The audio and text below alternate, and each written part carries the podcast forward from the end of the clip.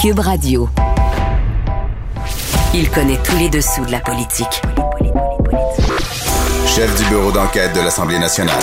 Antoine Robitaille. Là-haut sur la colline. Là-haut sur la colline. Cube Radio. Bon mercredi à tous. Aujourd'hui à l'émission avec Véronique Yvon du Parti québécois, on se penche sur cette étrange histoire de procès secret d'un indicateur de police. Une affaire qui a été dénoncée par la Cour d'appel fin février car le dossier n'était pas enregistré au greffe et même le jugement qui condamnait l'accusé au terme du procès ne portait aucun numéro de dossier. Même l'identité du juge qui a accepté cette mascarade, disons-le, a été gardée secrète. Pour Véronique Yvon, c'est l'équivalent d'une bombe nucléaire pour le système de justice. Mais d'abord, mais d'abord, c'est l'heure de notre rencontre quotidienne avec Rémi Nadeau. Rémi Nadeau. Tout a été mauvais. Ça a été un spectacle désolant. C'était triste de voir ça. Antoine Robitaille. On sait bien, vous voulez faire du nationalisme. Mais non, on veut justement contrebalancer cette délocalisation-là politique. La rencontre. Un jour, on fera notre débat. Oui, oui, bien sûr. Métal sur métal. C'est le moment de vérité. La rencontre. Nadeau. Robitaille. Bonjour Rémi Nadeau. Bonjour Antoine. Chef de bureau parlementaire à l'Assemblée nationale pour le journal et le journal.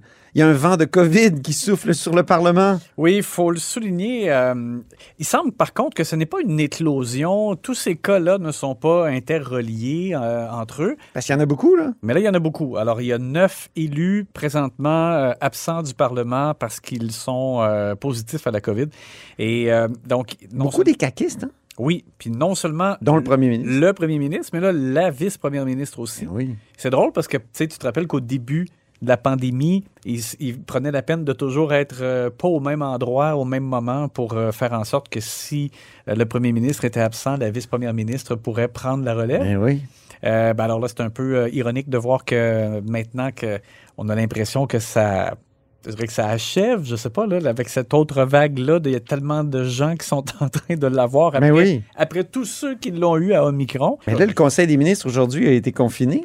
C'est-à-dire pas confiné, mais a été Ben, euh, virtuel. virtuel. Alors, on, c'est ça? on est retombé au Conseil des ministres euh, virtuel euh, parce qu'il y a aussi François Bonnardel euh, qui, Ben oui. qui est absent en raison de la COVID. Et puis là, ben, quelques élus de, de plus. Aujourd'hui, Mario Asselin de la CAQ toujours. Puis du côté de- des partis d'opposition, il y a Émilie Lessard-Terrien de Québec solidaire, Christine Saint-Pierre chez les libéraux. Euh, bref, au total, neuf élus qui sont pas là. Et c'est particulier parce que Gabriel Dado-Dubois, lui, revient au Parlement. Nouveau papa. euh, de, de la petite Hélène. Euh, on a appris la, la naissance là, récemment. Il était en, en, euh, congé de, de paternité. Et là, revient et ben, c'est sûr qu'il est un peu inquiet de ce qui se passe. On va écouter ce qu'il a dit donc à son point de presse de retour euh, ce matin. les travaux à l'Assemblée avec la nouvelle réalité, les 125 députés, en même temps une résurgence des cas de COVID. C'est sûr que je- ça m'inquiète. Moi-même, j'ai ces temps-ci, c'est le moins qu'on puisse dire, pas du tout envie de ramener la, le virus à la maison. Donc euh, oui, j'ai une certaine inquiétude.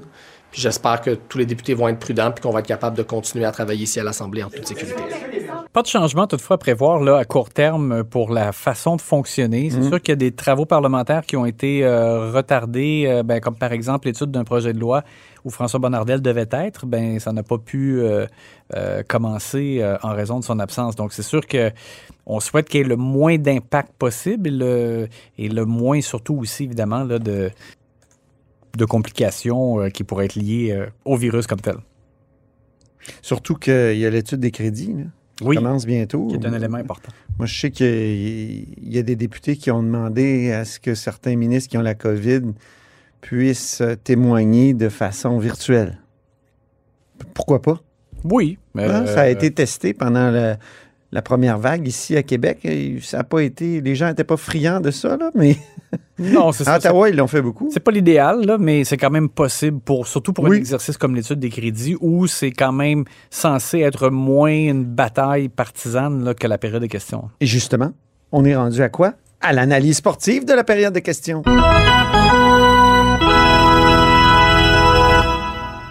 Et on commence par euh, la joueuse tenace du jour.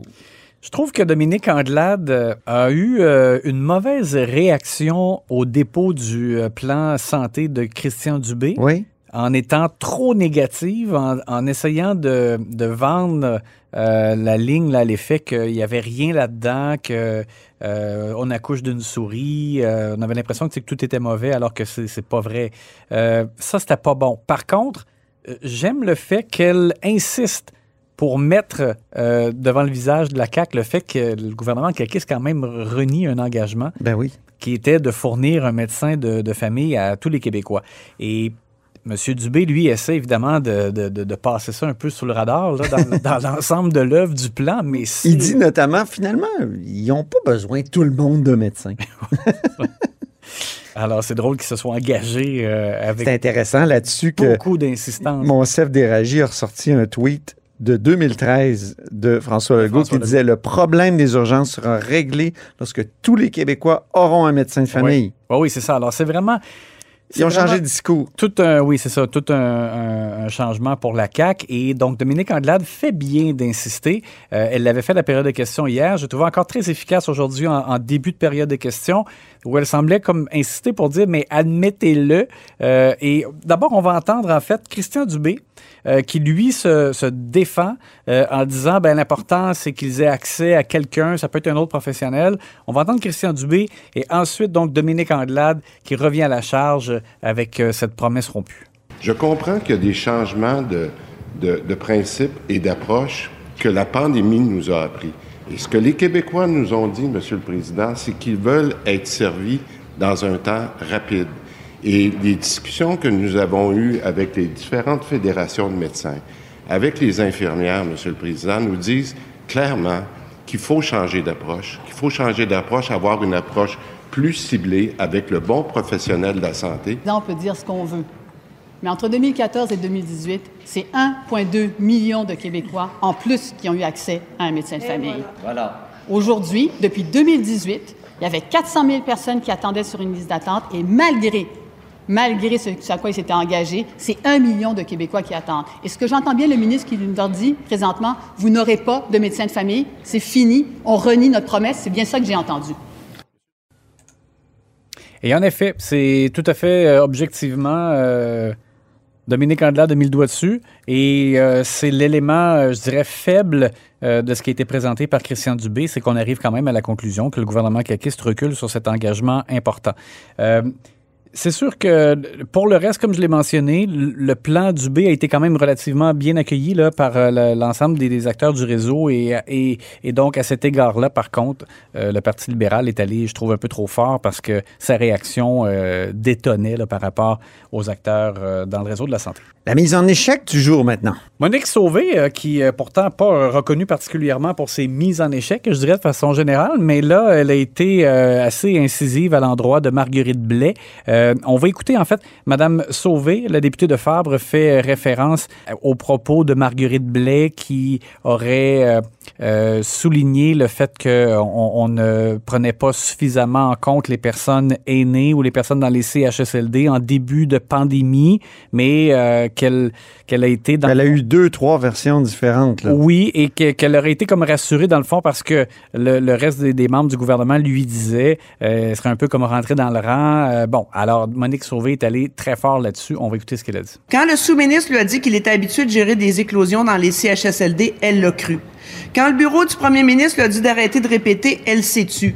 Monsieur le Président, si personne ne l'écoute et qu'elle accepte ce que tout le monde lui dit, à quoi elle sert? C'était bien envoyé. Oui, Simon Jolin Barrette, lui, était euh, outré. Là. Euh, c'est lui qui a, qui a- qui a fait un peu... C'est son rôle comme leader de toujours être outré. C'est lui qui a fait du temps un peu pour protéger euh, Madame Blais euh, en intervenant et en se levant pour intervenir. Mais euh, donc, euh, Marguerite Blais a maintenu une version qu'elle avait présentée hier, c'est-à-dire qu'au moment où elle a constaté que la directive de, de ne pas transférer des aînés vers les CHSLD n'était pas suivie, c'est là qu'elle est intervenue plus fortement. Début avril, ouais. Oui, exact. Mais, euh, 2020, Et évidemment. Monique Sauvé donc a porté un dur coup. Et Marguerite Blais s'est sentie obligée de dire qu'elle faisait son travail, qu'elle a cité les maisons des aînés, euh, le moratoire de 30 ans sur les CHSLD privés, la loi sur les proches aidants, la politique sur les proches aidants et la loi sur la maltraitance des aînés.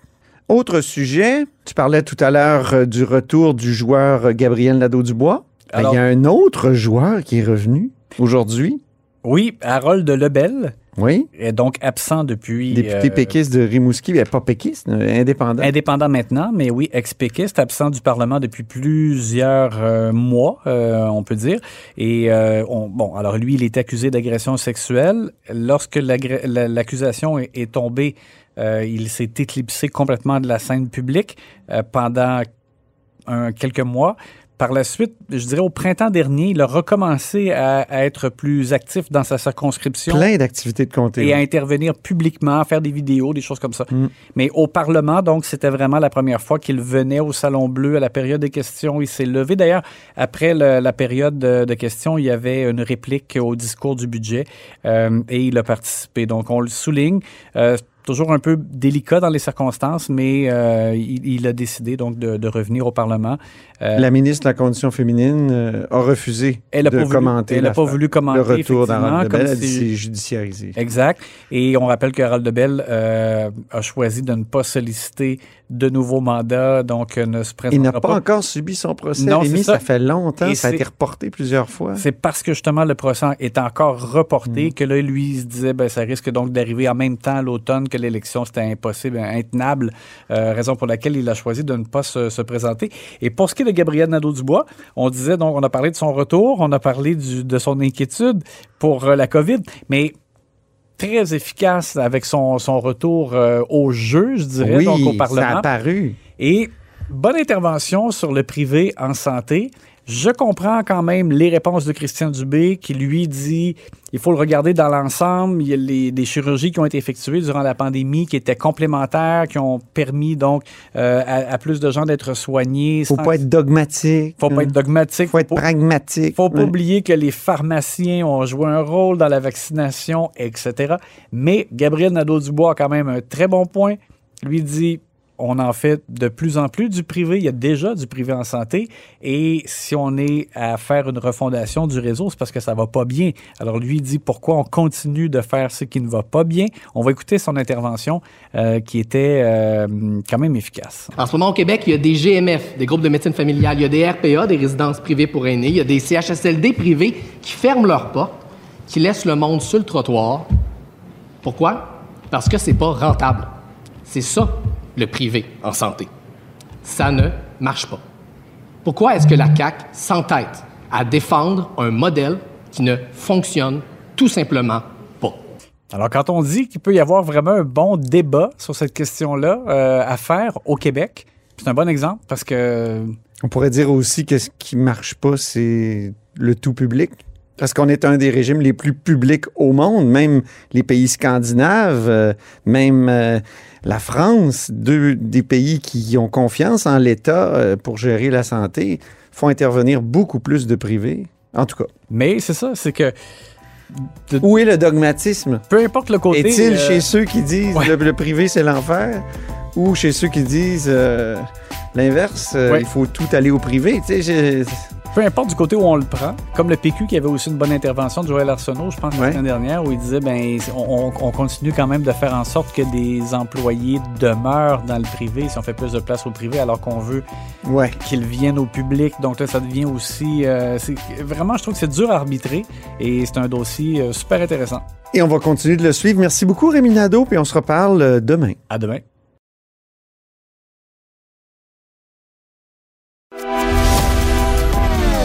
Grand philosophe, poète dans l'âme, la politique pour lui est comme un grand roman d'amour.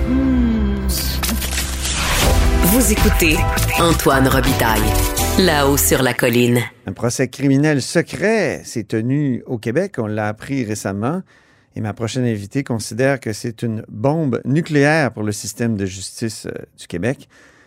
Elle est au bout du fil, c'est Véronique Yvon. Bonjour. Bonjour, euh, Antoine Robitaille. Alors, euh, bombe nucléaire, euh, expliquez à mes auditeurs parce que c'est pas nécessairement évident cette histoire de procès secret criminel.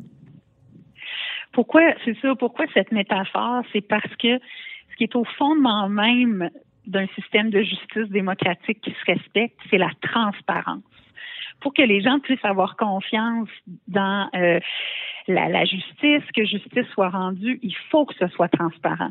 C'est à la base même de tout système euh, qui se respecte pour dire qu'on n'est pas dans un régime totalitaire où il y a des choses qui se font en catimini sans que le public soit au courant, sans que les acteurs du milieu soient au courant. Alors, c'est une véritable bombe d'apprendre que au Québec, dans une société avancée comme la nôtre, euh, qui a carrément eu un procès secret. Puis là, il faut bien se comprendre. Là, des fois, on a des huis clos, c'est-à-dire que le principe où tous les médias peuvent être là, tout rapporter, parfois connaît certains certaines limites quand il y a des intérêts supérieurs de la justice. Mais le procès, on va savoir qu'il existe. On, il va y avoir un numéro de cours. Mhm. On va savoir qu'il y a une cause. C'est ça, il y a des ordonnances de non-publication, comme on dit, mais pour des procès dont on sait qu'ils ont lieu. Exactement. Dans ce cas-ci, ce qui est complètement inacceptable, inadmissible, incompréhensible, c'est que la Cour d'appel elle-même, quand elle a dû se pencher sur cette cause-là, parce que la personne qui était accusée en première instance a décidé de porter sa cause en appel, elle a découvert l'existence de cette cause-là qui n'était répertoriée nulle part, qui n'avait pas de numéro de cours, qui n'apparaissait pas au greffe, qui n'apparaissait pas au plumitif, qui, est le registre un peu informatisé des causes. Et elle dénonce évidemment euh, bec et ongle cette réalité-là. Mais malgré tout ça, on est maintenant six jours après que cette nouvelle-là a sorti dans la presse et on ne sait toujours pas quels sont les tenants et aboutissants. Le ministre lui-même de la Justice du Québec n'est pas capable de nous fournir des explications. Donc, soit qu'il ne les a pas, ou soit que lui-même ne veut pas donner toute la transparence et que ce soit l'un ou l'autre, c'est extrêmement grave et préoccupant. Là, on a appris aujourd'hui que c'était la Gendarmerie royale du Canada et les procureurs du service de poursuite fédéral Oui. Qui euh, Tout à fait. ça. Donc, euh, c'est bizarre parce que le jugement, lui, il est à la Cour du Québec. Habituellement, en Tout cas, il me semble que ça va pas bien ensemble. Est-ce que c'est moi qui qui, qui comprends Ben, en pas? fait, ou- ça peut être. euh, Écoutez, les, les, les couches d'obscurité et de confusion dans, dans, dans ce procès qui est, qui est fantôme, euh, je dirais, s'accumulent et euh, le brouillard s'épaissit. Euh, là, on apprend ça aujourd'hui. Comment on apprend ça, c'est pas clair non plus. Ce serait donc euh, la couronne fédérale pour une enquête menée par la GRC. Ça peut aboutir euh, à l'occasion, selon le type de crime euh, en cours du Québec comme Ah oui? supérieur. OK. Euh, ça dépend, mais là, on sait rien. Alors, c'est sûr que tout ça soulève beaucoup de questions. Et moi, c'est pourquoi j'ai demandé hier qu'on se saisisse là, vraiment d'un mandat euh, dans la commission parlementaire des institutions. Ça, c'est celle qui s'occupe des enjeux de justice. Euh, qu'on s'en saisisse d'un mandat pour entendre euh, tous ceux et celles qui peuvent être interpellés par cette question-là. Donc, évidemment, le ministre de la Justice, les sous-ministres de la Justice qui sont concernés, parce que comment peut-il y avoir eu au un procès au Québec, alors que, évidemment, qu'importe que ça vienne du fédéral ou du Québec, c'est le Québec qui est responsable de l'administration de la justice. Oui. Ça, ça veut dire de s'assurer Article une salle de cour. 92 de la- l'acte de l'Amérique du Nord britannique. Oui, alors pour vous passionnés de partage des compétences comme moi, merci d'avoir bien mis le numéro de l'article de la loi constitutionnelle.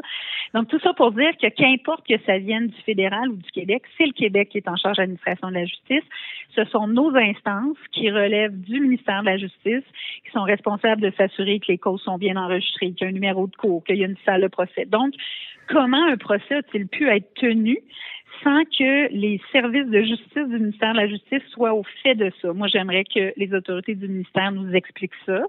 J'aimerais que le barreau nous explique comment des avocats, que ce soit de la couronne ou de la défense, ont pu accepter une telle manœuvre qui va à l'encontre du principe même euh, de, la, de la transparence et du caractère public des procès.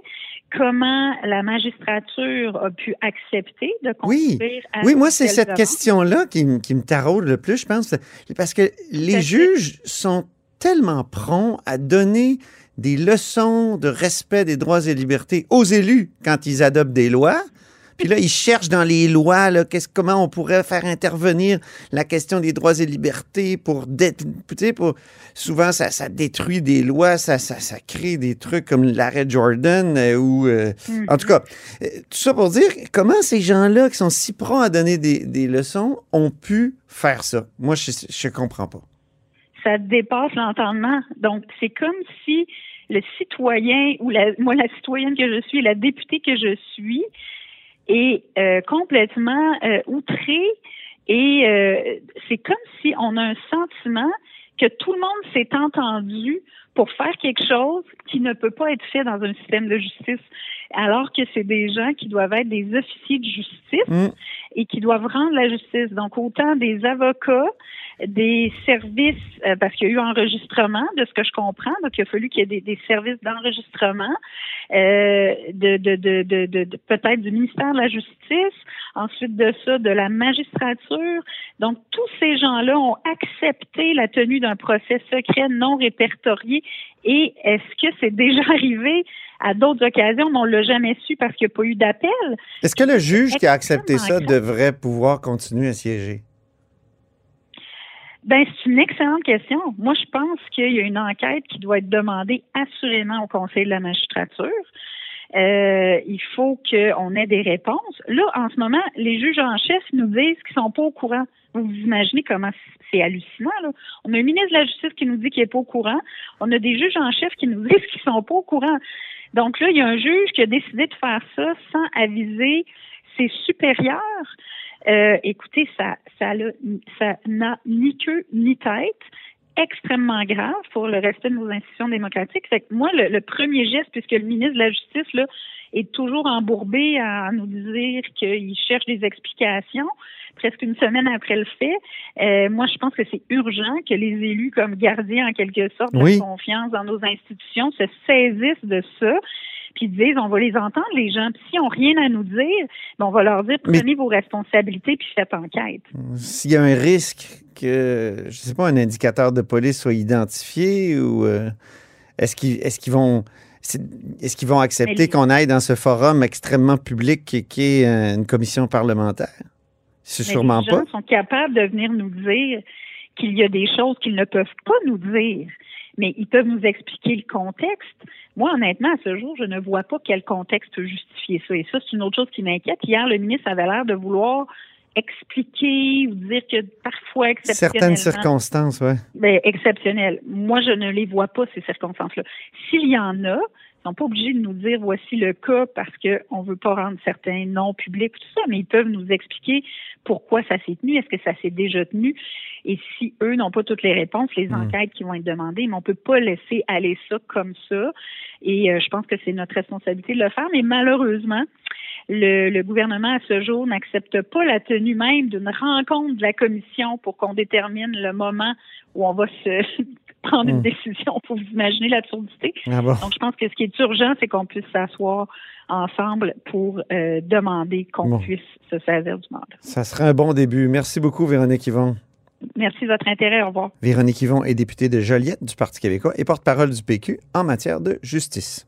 Sur le même sujet maintenant, on a pu s'entretenir aussi avec le critique libéral en matière de justice, Gaétan Barrette. Bonjour. Bonjour. Député de la Pinière et critique en matière de justice. Donc, qu'est-ce que vous comprenez à cette affaire-là? Un procès secret au Québec? La- évidemment, la justice doit être euh, publique en toutes circonstances. Expliquez aux auditeurs ce que vous comprenez jusqu'à maintenant de cette affaire obscure. Justement, c'est l'obscurité, parce Oui. que nos règles de procédure sont très claires. Évidemment qu'il y a des circonstances où il faut euh, ne pas révéler, par exemple, l'identité d'une personne, on le comprend. On voit ça dans les crimes à caractère sexuel. On voit ça ici euh, dans le cas d'un informateur. Mais les règles obligent que le public sache qu'il y a eu un procès et que soit indiqué, publié, le nom du juge, le nom des euh, avocats de la défense et de la poursuite. Alors là, c'est tellement obscur qu'on n'a pas ça. Donc, on est contre les règles. Et manifestement, si on est contre les règles et qu'on est encore plus obscur, quelque- ça, ça veut donc dire qu'il y a quelque chose qu'on a voulu rendre invisible. Et c'est ça qui est le mystère et il faut le résoudre. Hier, vous sembliez dire que le ministre n'avait peut-être pas lu le jugement parce qu'il parlait du directeur des poursuites criminelles et pénales du Québec. Et finalement, aujourd'hui, on apprend que c'est le service de poursuite fédéral qui est en cause et, et la GRC. Donc, donc est-ce que est-ce qu'on peut comprendre que le fédéral a instrumentalisé la Cour du Québec pour faire ce procès-là? C'est incroyable. Et là, il va falloir répondre à ça parce que ce que l'on comprend maintenant, avec des informations qui ont, qui ont circulé, c'est quand même la Cour du Québec qui a procédé. Le jugement est celui de la Cour du Québec. Alors ça, ça voudrait dire que des avocats et des procureurs fédéraux auraient utilisé le Québec. On en parle notre latin, là. C'est comme si les États-Unis nous prêtaient un porte-avions pendant un mois, là, puis fait ce que vous voulez avec?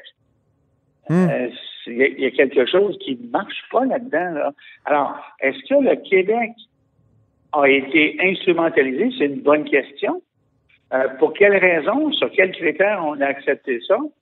Y a-t-il quelque chose de rendu invisible qu'on ne connaît pas qui aurait dû être visible? Sommes-nous complices de quelque chose par la voie administrative?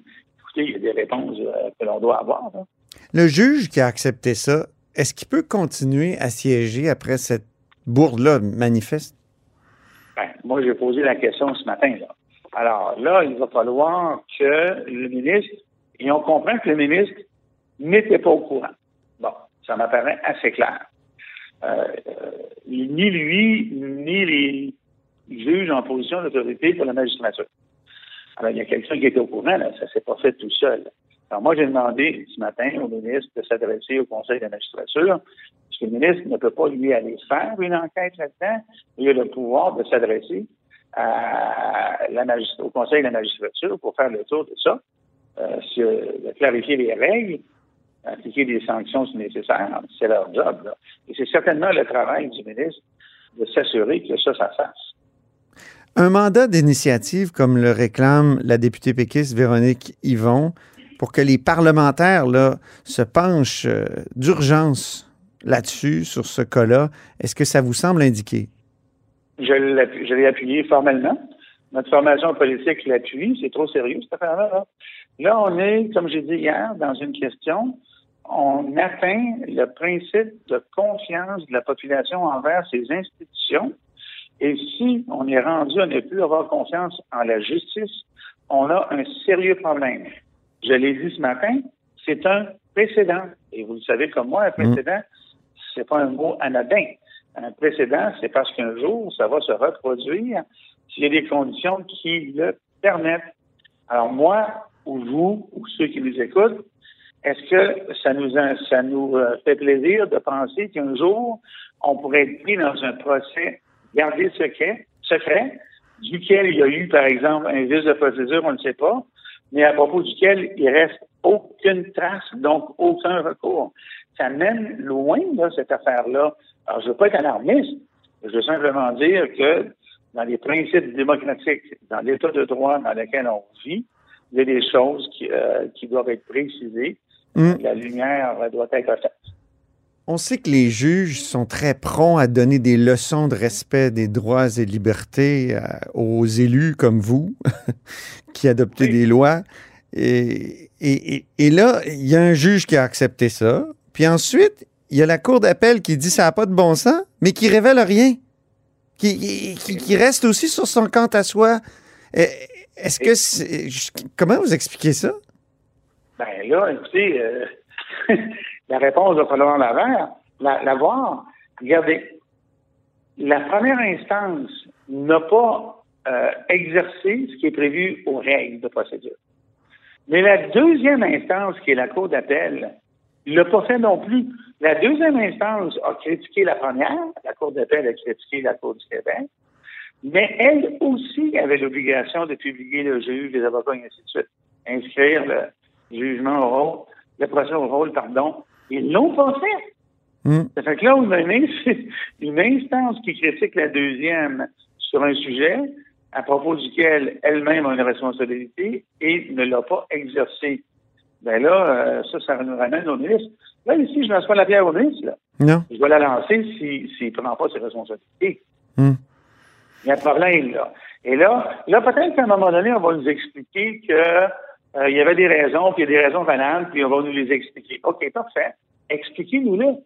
Hier, le ministre m'a répondu il peut y avoir des circonstances exceptionnelles qui amènent des mesures exceptionnelles. C'est certainement pas la protection de l'identité de l'informateur. On fait ça régulièrement, puis on le fait depuis des années. Hmm. Et il n'y a, absolument rien qui indique que la protection de l'identité des informateurs a été brisée. On n'a pas, ça, cette indication-là, de quelque manière que ce soit. Donc, c'est autre chose. Alors, qu'est-ce qui fait en sorte que aucune autorité juridique et ou politique n'a été informée de la chose? Aucune.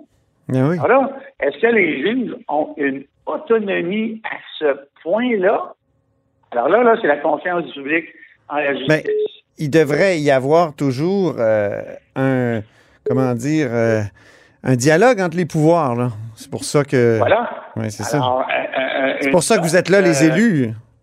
Ben, Mm. Exactement. Mm. Alors, nous, on est là parce que hein, on est là pour légiférer, mais aussi s'assurer que les lois et les règles soient respectées. Et là, on regarde ça sans les informations complètes.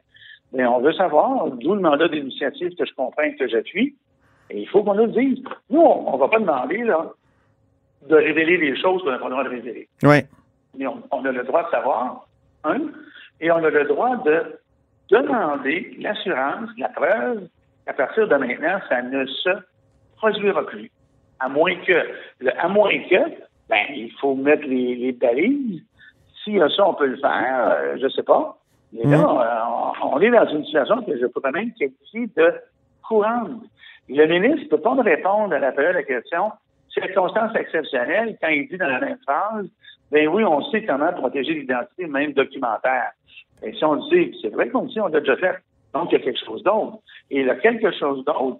Il y a trois parties, trois parties, Antoine, Hmm. qui ont accepté de garder ça secret.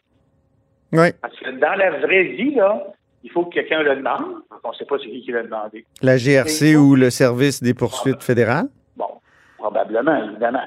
Mais mettons que c'est la, c'est la poursuite. Et ça veut dire que la défense l'a accepté et le juge aussi, Hmm.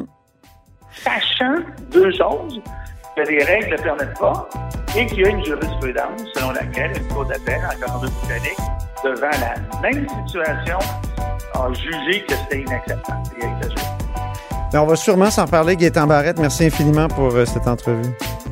Merci. Bonne journée. Au plaisir. Et c'est tout pour La Haut sur la Colline dans ce mercredi. Merci beaucoup d'avoir été des nôtres. N'hésitez surtout pas à diffuser vos segments préférés sur vos réseaux. Ça, c'est la fonction partage. Et je vous dis à demain. Cube Radio.